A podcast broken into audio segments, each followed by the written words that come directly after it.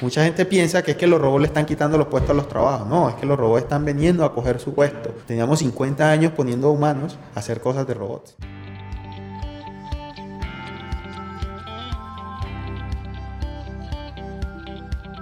Hola a todos y bienvenidos a Emprendete, un espacio para pasar un buen rato y aprender a través de historias. Es un hecho que las historias son la mejor manera de hacerlo y queremos que se diviertan y aprendan en esos tiempos muertos como el tráfico, cuando hacen ejercicio, en salas de espera o mientras hacen de comer. Esos tiempos ya no son perdidos, son para que los disfrutemos juntos. Síganos en nuestras redes sociales para estar conectados con todo nuestro contenido. En Facebook aparecemos como Somos Emprendete, en Instagram como Somos.emprendete y en LinkedIn como Emprendete. Esta historia entonces se las cuenta Manuel Torres, productor de Emprendete.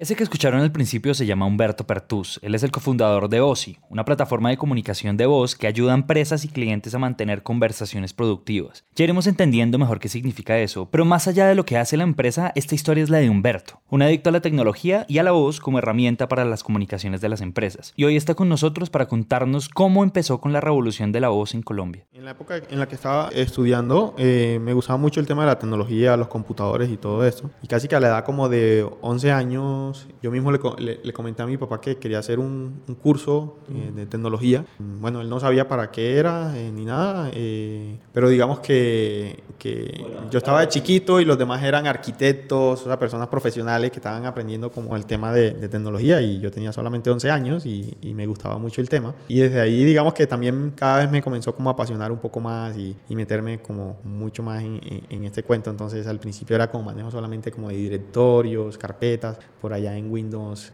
ya ni me acuerdo, como 3.1, una cosa o menos. Yo creo que todavía era pantalla, ah, todavía era DOS, creo que antes de, de Windows, por decir así, Microsoft DOS. Entonces, eh, sí, yo creo que, que, que, nace de allí y pues bueno, ya se fue uno como involucrando un poco más y casi que lo tenía un, bastante claro que, que quería estudiar.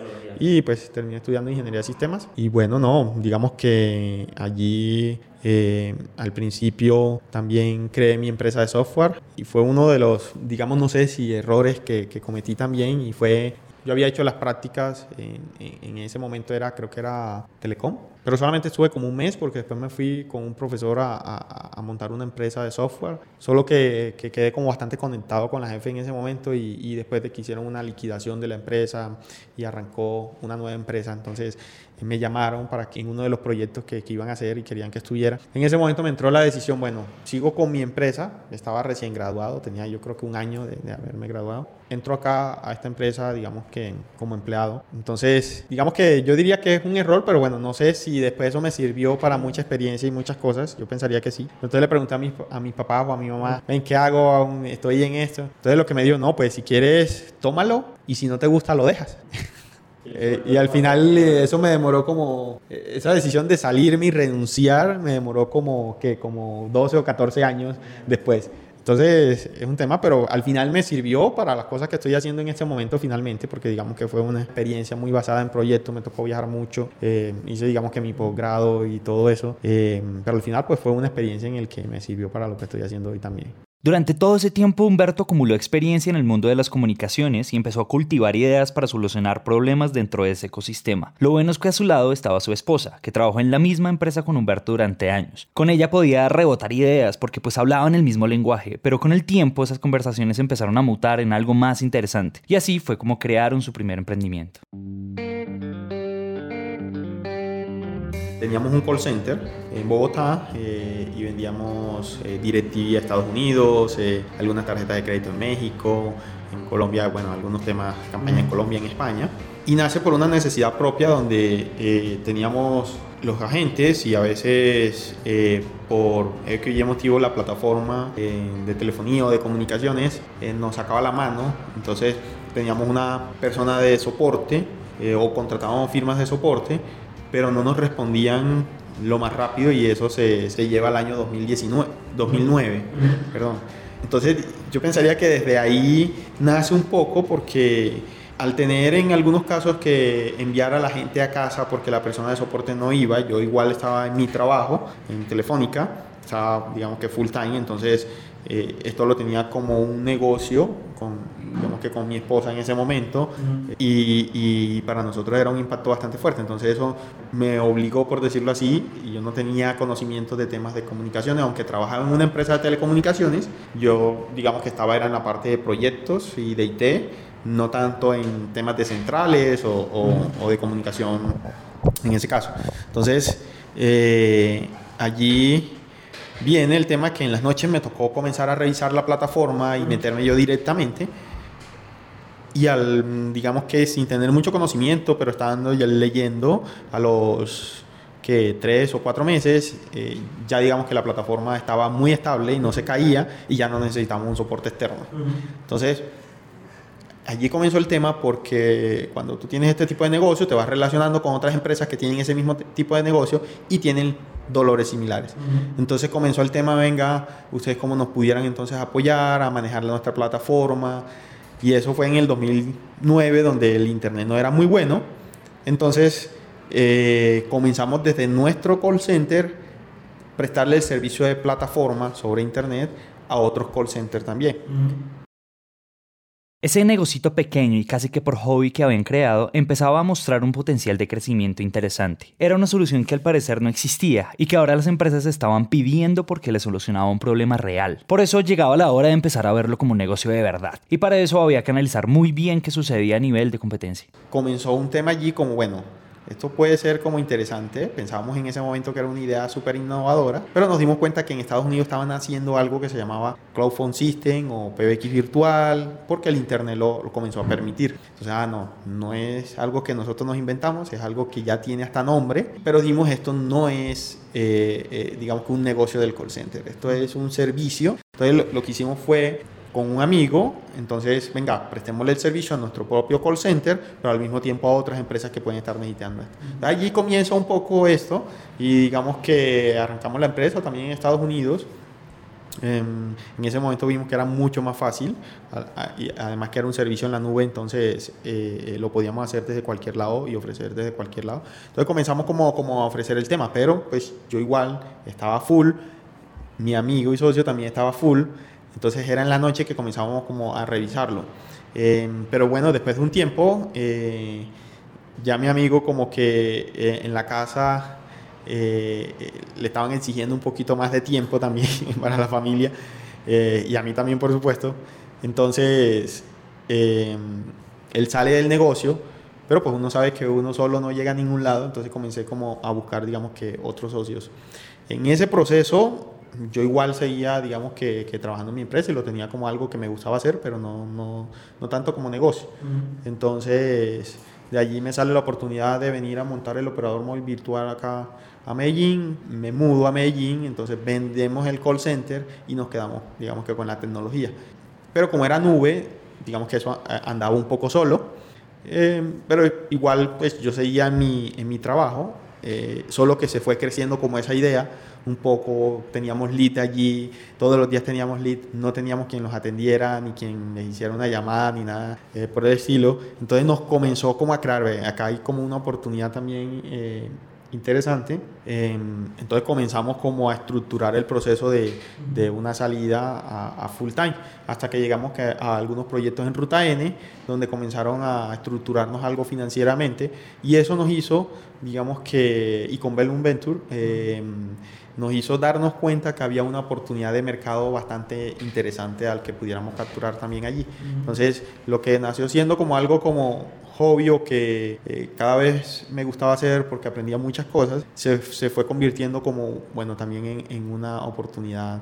Entonces, digamos que ahí se remonta la historia. Bossi realmente nace en 2016, enero, em, pero digamos que yo al final termino renunciando en 2015, en agosto, o sea que estuve full time en Bossy desde 2015, septiembre, y allí comenzamos a estructurar todo lo que iba a ser Bossy con todo ese aprendizaje que digamos que, que ya había adquirido cuatro o cinco años atrás. Piensen en todas esas ideas que han escuchado alrededor de emprender, como que no hay que trabajar nunca para empresas porque eso solo enriquece a otras personas. Eso es mentira. En este mundo no hay reglas ni verdades absolutas. Por eso es tan difícil dar una respuesta a la pregunta de cómo y por dónde arrancar. Pero al final esto es cuestión de acción, de intentar, de analizar, de validar. Y así es que lo que nació como un hobby se convirtió en una empresa y con qué producto. Nosotros lo que vimos también con Bossy es que esto mismo le aplicaba a las empresas y más que todo a las empresas eh, más pequeñas también en ese caso. Entonces iniciamos el servicio enfocado en pymes eh, en Latinoamérica. Entonces en este momento tenemos clientes en, más de 15 países, principalmente Colombia, México, Argentina, Chile, Estados Unidos, entre otros. Y la mayoría son, son pymes, aunque hay digamos que algunos corporativos eh, que tienen equipos más pequeños como mesas de servicio, también, también funcionando con nosotros. Eso digamos que como primera parte. Pero Bossy nace con, y, y por eso su nombre, o sea, porque desde el comienzo nosotros lo que pensamos fue, el servicio de comunicación puede cambiar en muchas cosas, pero sabemos que la voz es nuestra interfaz más natural y a eso es lo que nosotros le queremos dar valor también en, lo que hagamos. Independientemente que hoy estemos haciendo esto, mañana otra cosa, la voz es humana. Por eso es el nombre de Bossy y, y, hacia eso ha venido nuestro Roma también en, en tema de producto. Nace con este producto que es para equipos y después nace un siguiente producto que se llama Lili, que es para escalar la comunicación con los clientes. Entonces, em, digamos que nosotros creemos que eh, eh, el mundo va hacia, hacia una parte donde un porcentaje bastante alto, si tomamos la ley de Pareto, digamos que un 80% de las comunicaciones van a ser automatizadas, manejadas por robots y un 20% serán por humanos. Entonces, digamos que en ese sentido las las empresas de servicio al cliente o call center tendrán que cambiar un poco su modelo donde, donde las personas vamos a valorar un poco más ese contacto con el humano y los robots van a hacer cosas muy repetitivas. Hacia, hacia eso nosotros le apuntamos en nuestro, en nuestro Roma de producto y por eso digamos que tenemos nuestros dos productos en, en, en una parte manejada por, por, personas y otra parte manejada por, por, robots. Entonces, y cuando decimos que, que, el humano siempre va a estar allí porque es el que te crea, digamos, conexiones, eh, digamos que temas más complejos lo tendrán que manejar los humanos, pero al mismo tiempo, en la medida en la que tú pases el contacto con un humano, casi que vas a esperar que te solucione en, ese momento. Eh, y cuando estés con los robots, pues cosas repetitivas. Por ejemplo, si hoy en día coges, vas a un call center y, le y, pides 10 grabaciones, de llamadas con clientes, generalmente son similares. Entonces teníamos a los humanos haciendo cosas de robots. Mucha gente piensa que es que los robots le están quitando los puestos a los trabajos. No, es que los robots están veniendo a coger su, puesto. Teníamos 50 años poniendo humanos a hacer cosas de robots. Entonces, eh, el concepto es diferente y ahora los humanos tendrán que hacer cosas, digamos, un poco más inteligentes y, más complejas, que por supuesto los robots ahí sí tienen su limitante también en ese caso. Lo cierto es que los empleos sí están mutando y cada vez más la tecnología desplazará tareas. Pero es cuestión de evolución, de adaptarse a las nuevas posibilidades y de construir nuevos modelos de trabajo. Y si no fuera así, el sindicato de mecanógrafas seguiría activo hoy en día. El asunto es de revoluciones, de crear nuevas tecnologías como por ejemplo Lili, el bot de nuestros amigos de OSI. Hola, gracias por llamar a la línea de citas de Clínica ABC. Te habla Lili, ¿cómo te puedo ayudar? Hola Lili, buenos días. Eh, ¿Será que me podrías programar una cita de ontología para el martes? Ojalá tengan disponibilidad para las 10 de la mañana. Claro que sí. ¿Me confirmas por favor nombre y número Sí, eh, exacto. Digamos que Lili es una asistente de voz, permite hablar con los clientes similar a un humano y toda esa conversación va quedando en tiempo real en los sistemas. Entonces, digamos que Lili está en capacidad en este momento de, de, contactar a los clientes eh, para confirmar citas, temas de digamos que renovación de servicios, eh, upselling, cross-selling, eh, sí, digamos que todos estos servicios y ese producto está inicialmente eh, más enfocado en los corporativos. entonces, digamos que ya tenemos una base corporativa bastante importante de la región usando Lili. Entonces, digamos que ha sido bastante interesante la respuesta que hemos tenido del mercado. Fue, fue bastante interesante porque fue el año pasado en Barcelona estuvimos en un evento en donde Lili estaba como roadmap para el 2019, pero inicialmente estábamos planeando hacer unas integraciones primero, antes de sacar a Lili, por decirlo así. Pero en Barcelona, cuando estábamos presentando Bossy, lo que estábamos haciendo a todo el mundo, tanto inversionistas como clientes, separaban era en la parte o en el slide que hablaba de Lili, pero Lili estaba era como lo que venía, por decirlo así también en ese caso. Entonces eso nos hizo que aceleráramos un poco el tema y comenzáramos, digamos que a sacar como, como la primera versión o las primeras versiones de Lili, pero sin tenerlo muy desarrollado, fuimos al mercado a mostrarlo y casi que la respuesta fue inmediata. Desde ese momento casi que todo nuestro equipo de producto pasó del producto 1 al producto 2 casi que 100%, muy orientado en que la respuesta del mercado fue muy importante también allí. Una pausa y volvemos. Recuerden que si se suscriben en Spotify, Apple Podcast o en Google Podcast van a ser los primeros en enterarse cuando publiquemos nuestros episodios. Déjennos una reseña en iTunes o en Apple Podcast para saber qué les parecen nuestros episodios. Esta es la mejor manera de ayudarnos. Queremos saber de ustedes y saber qué opinan de nuestro contenido. Y la manera más fácil es que hagan una historia en Instagram cuando estén escuchando el episodio, compártanos la frase más poderosa del episodio o simplemente cuéntenos qué les pareció el episodio. Si quieren escuchar todos nuestros episodios del 2016 al 2018, busquen en Spotify o en Apple Podcast o en Google Podcast Emprendete Legacy. Allá van a encontrar todas las entrevistas que hemos hecho durante la historia de Emprendete. Recuerden hacernos saber cuál es su favorito.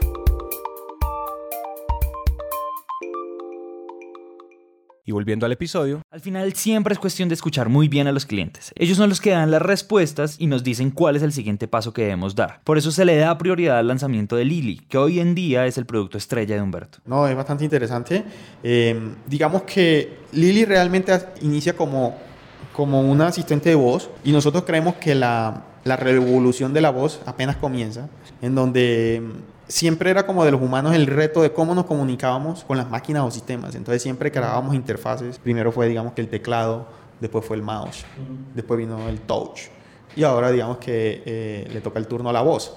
Y como para tener una idea, nomás Google ya casi que en dos años el 50% de todas sus búsquedas ya son por voz a nivel global. Entonces estamos utilizando cada vez más la voz, no solamente para comunicarnos nosotros, que lo hacemos en el 90-95% de las veces, sino también con las máquinas y sistemas. Y, y, cada vez más también en Estados Unidos, digamos que en dos años ya el 50% casi que de los hogares ya tiene un asistente, un Alexa, ya en la mesita de noche, o en la cocina, o en la oficina, en, digamos que en la, en la mesa de, de, de sala de, de reuniones. Bueno, entonces cada vez más estamos utilizando nuestra voz para muchas cosas, digamos que también ahí. Y eso es lo que nosotros hacemos y sabemos que nosotros podemos hoy, y es algo muy importante, que a veces nosotros podemos crear productos muy innovadores, pero nosotros también sabemos de que si hoy nosotros llegamos a una empresa eh, simplemente a, a, a, vender en estos nuevos canales que se están creando, que hoy las empresas no tienen, que son los asistentes de voz, mm. eh, se convierten en proyectos solamente innovadores y van ahí avanzando. Pero hay un canal que hace 50 años existe, se llama telefonía, un canal de voz, entonces decidimos nosotros iniciar por ese canal, pero sabemos hacia dónde vamos. Entonces Lili hoy Auros de Bots está en cualquier canal. O sea, también puede estar, digamos que, canales digitales y puede estar en los asistentes también o dispositivos de, de voz también, en este caso, como o sea, asistente de voz. ¿Y eventualmente me podría mandar una nota por WhatsApp si un cliente lo pide? Sí, o un SMS, o digamos que un, un texto también, o como chatbot en la página, o, o, o, en diferentes canales. Lo que pasa es que nosotros al ser Bossy, eh, nuestro foco principal es la voz, pero es un bot. Al final es un bot y puede estar en cualquier canal, digamos que también en ese caso. Entonces, eh, eh, sería un tema unicanal ahí también. Día a día esa relación con tecnologías como Lili son más comunes y cada vez las apropiamos más a nuestras vidas cotidianas, pero sigue siendo complejo de entender cómo funciona. Por eso Humberto nos cuenta mejor de qué se trata ese desarrollo. Cuando hablamos de, de voz y para, para equipos, estamos hablando de Cloud PBX o, o, o y es básicamente que le asignamos a las empresas un número telefónico en cualquier parte del mundo. En este momento tenemos digamos que más de 100 países de cobertura y tu equipo de trabajo puede estar en cualquier lado también en ese caso. Eh, para el tema de los corporativos, los casos de uso, eh, digamos que estamos trabajando con empresas financieras o aseguradoras. Temas, por ejemplo, básicos como la renovación de una póliza de seguro. Entonces, Lili te, te puede llamar y, y, y, preguntarte cómo estás con el servicio. Eh, la póliza se, se, se, se, tiene que renovar en un mes, si estás interesado o no. Y si estás interesado, digamos que apoyarte en eso. O simplemente también pudiera ser agendar una cita para que un, un, asesor cierre ese negocio, por decirlo así, o esa renovación. Otro de los casos que hacemos y es que eh, en la parte de calificación de leads, para estas empresas que reciben muchos leads, siempre se dice que eh, si usted contacta a un nuevo lead en los primeros 5 minutos de haberse registrado, tienes un 60% más de probabilidad de avanzar comercialmente con estos leads. Pero generalmente no tienen los equipos disponibles, ahí simplemente o ociosos, esperando que llegue un nuevo lead para contactarle. En este caso, Lili es la que está contactando inmediatamente llega el lead al cliente y lo califica. Después que hace la calificación, si califica, agenda una cita con un comercial para que cierre el negocio. Entonces, lead que lleguen de redes sociales o, o de la página web, eh, inmediatamente Lili los está contactando y, y, pues permite que los ejecutivos ya no se enfoquen en lead que no califican, sino en lead bastante calificados. Pues por supuesto no quiere decir que si no califican no tengan alguna oportunidad comercial con ellos. Pero si tú tienes un equipo limitado donde necesitas que se enfoquen en, mejores resultados, entonces eh, vas a, a permitir que eh, su mayor parte del tiempo esté con lead calificados o que ya ellos lleguen hoy y tengan la agenda ya digamos que eh, llena de leak en, la noche o 24 horas, por decirlo así, se fueron registrando y Lili fue agendando su cita, digamos que también en ese momento. Para este punto es importante explicar también el concepto de bot y para eso Humberto nos explica cuáles son esos tipos de bots y un ejemplo para entenderlos mejor. Sí, digamos que mm, los bots se dividen como en, en tres partes, eh, bot de dominio, eh, bot de skill y los bots generales. Entonces nosotros estamos más en bot de dominios. Digamos que bot de dominios es... Lili se entrenó para hacer algo específico, por ejemplo, para confirmar la cita, pero no sabe de más nada. O sea, sabe cómo manejar al cliente para llegar al resultado de confirmar una cita. Eso es un bot de dominio, pero es un tema conversacional. Un bot de skill es cuando, digamos que tú le hablas, apagas la luz, tú ves que se apagó la luz, pero el comando lo hiciste por voz. Porque sabe recibir órdenes. Exactamente, entonces no necesitas un- una conversación ni que te confirme porque ya tuviste que se apagó la luz. Y los bots generales son como lo dices, Alexa, Siri, Cortana, que es, digamos que están entrenados para muchas cosas y al final lo que va a pasar es que se va a comunicar con los otros dos tipos de bots. Entonces eh, eh, eh, ellos lo que realmente se van a estar es comunicando y digamos que por eso en, en- en este momento diríamos que son al final, digamos que van a tener su relación, pero pues eh, focos diferentes también en ese caso. Porque uno creería cuando los ve como que ellos se van a tomar todas las industrias del mundo de la voz. y En realidad, cuando uno va bien, es un, universo es demasiado grande espacio para. Exactamente. Ellos tuvieron muchos medios y muchos. Y cuando este man hablaba, llamaba y eso sonaba como, venga, van a acabar con los. Sí, sí, sí. de Del call center, sí. E- Exacto, eso no, no es tan fácil. Eh, y eso nos pasó a nosotros. Nosotros estábamos en ese momento con algunos pilotos de Lili, cuando sale Google con Duplets, que generó como un buen tema de marketing y comunicación. Los mismos clientes nos pasaban, hey, esto no es lo que ustedes están haciendo. Eh, sí, nosotros también. Y también pensábamos al comienzo, wow, esto qué pasó acá. Pero pues después nos dimos cuenta que sí, efectivamente, uno dice, no, el tema de inteligencia artificial, pero más inteligentes somos los humanos. Entonces, al final, como bien lo dices, eh, Google solamente sacó para tres skills, o sea, porque eso fue lo que pudo entrenar, eh, duple para tres skills, por decirlo así también en ese caso. Nosotros estamos entrenando lo mismo, pero para tu empresa eh, o para una empresa específica, para un punto específico y, y una necesidad particular. Entonces, básicamente no es que llegues y ya de una puedas manejar todo como un humano.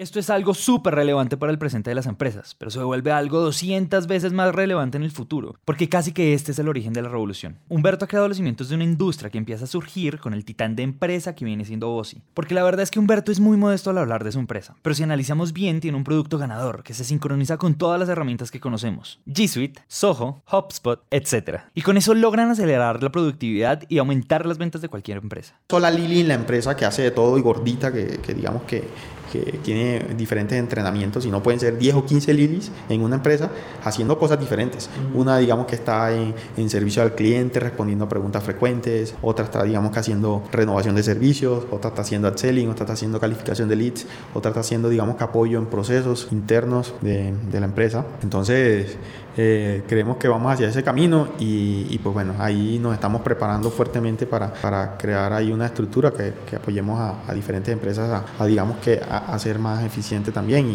y, por supuesto que tener mejores resultados también en una combinación humano-máquinas, o sea, en el tema escalar, que nos hemos dado cuenta en muchos casos que ni siquiera las empresas podían hacer algunas cosas hasta comercialmente, o sea, no podían sacar una campaña comercialmente porque estaban limitadas después cómo responder digamos que con el éxito con esa campaña con la planta que tenían digamos que ya de humanos. Entonces ahí es donde ya hay una limitante que ha estado y que no es fácil o sea nos pasa a nosotros contratar entrenar y tener a una persona ya digamos que al full no es tan fácil. Entonces ya esto comienza a permitir a tener nuevas iniciativas que anteriormente no se podían por tema de escalabilidad. Y bueno ahora sí cómo los humanos entra a digamos que a complementar eh, de una manera bastante importante pensaría eh, en el tema de, cerrar nuevos negocios o, prestar un, mejor servicio a los clientes y mejorar su experiencia también Y de nuevo, aunque esta sea una tecnología que pareciera desplazar al humano para brindarle soluciones más económicas y más eficientes a las empresas, de eso no se trata. Se trata de brindar mejores soluciones que soporten transversalmente el talento humano. Sí, no, y al final mira que se van creando nuevos puestos también y es de gente que ahora está entrenando a los robots. O sea, ya no está ahí de frente atendiendo una llamada o algo por el estilo, pero está ayudando a entrenar al robot para que el robot sea el que lo haga. Entonces, por ejemplo, nosotros ahorita estamos contratando o buscando eh, personas que nos apoyen o, o que sean especialistas, digamos que filólogos o especialistas en lenguaje en comunicación, digamos que son rol en el que pudiéramos decir, no, están alejados de la tecnología, no, al contrario, ese conocimiento, venga y cómo hacemos que, que Lili cada vez se pueda comunicar mejor y ya e, ese tipo de, de especialidades son las que vienen entonces a comenzar también a ayudar a, al entrenamiento de los robots. La misión es lograr que todos los procesos que se puedan optimizar con tecnología se hagan con tecnología, que las tareas repetitivas y que no necesitan razonamiento se reemplacen por un robot o algo similar, y que detrás estén las personas tomando decisiones y haciendo que esos procesos procesos converjan en resultados más eficientes. Pero esta historia es la de la buena puntería. Es como haber pegado justo en el dolor de las empresas y con eso lograr un producto ganador. Pero con esa puntería definitivamente no se nace. Hay que hacer muy bien la tarea para lograr ese golazo.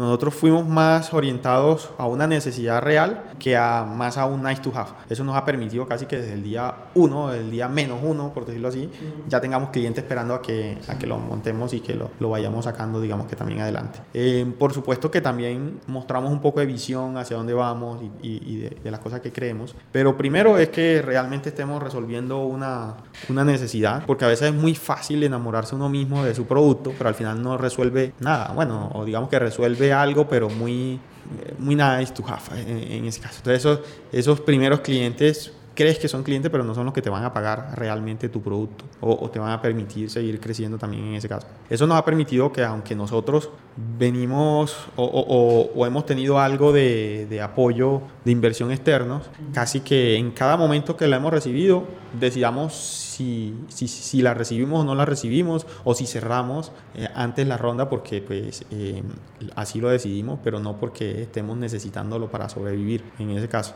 Entonces, ¿por qué? Porque los mismos clientes son los que al final nos están dando ese, esa gasolina para continuar desarrollando y, y avanzando en, en, el producto. Y el secreto aquí es que los clientes perciban muy clara la diferencia entre cómo es la vida con o sin usted, que el valor sea tan relevante y evidente que jamás se quiera bajar de ese peldaño del buen servicio que usted le presta. Y sin duda esto es lo que logra Ozzy con sus clientes. Enamoran con su buen servicio y un producto ganador y garantizan que no se quieren cambiar por nada diferente. Para terminar, quisimos pedirle a Humberto un par de consejos que quisiera darle a todos los emprendedores. Al final, digamos que cuando tú das el, el salto o, por ejemplo, yo que venía del tema corporativo, a diferencia cuando tú emprendes, en muchos casos por necesidad o porque es lo único que hay o porque los trabajos no te gustan o, o, o porque simplemente quieres emprender y, o tener tu propio negocio o algo por el estilo, es un tema que no es fácil, pero es muy gratificante. Y le cambia a uno el concepto ya después de, de haberlo recorrido, digamos que de, de, lo que es un empresario realmente. El, el consejo es que no va a ser fácil, no va a ser fácil, eh, pero pero va a ser muy gratificante si, si, lo sacas adelante, digamos que también en ese caso. Pues todavía nosotros estamos en una etapa temprana. Eh, exactamente. Pero pues digamos que, que, ya estamos viendo como algunas oportunidades, algunas opciones también y, y, y pues vamos hacia ellas. Pero, pero es un tema que, que toca estar muy seguro de que si ya lo hiciste, eh, hacia adelante entonces, porque en el camino te, te puedes quemar si, si, si, no lo haces con toda la responsabilidad del mundo, digamos que, co que corresponde el tema. Y lo otro es que hagas planes eh, de capital a, a, un poquito más de tiempo. La plata no tiene tanto. sí. Perfecto, perfecto.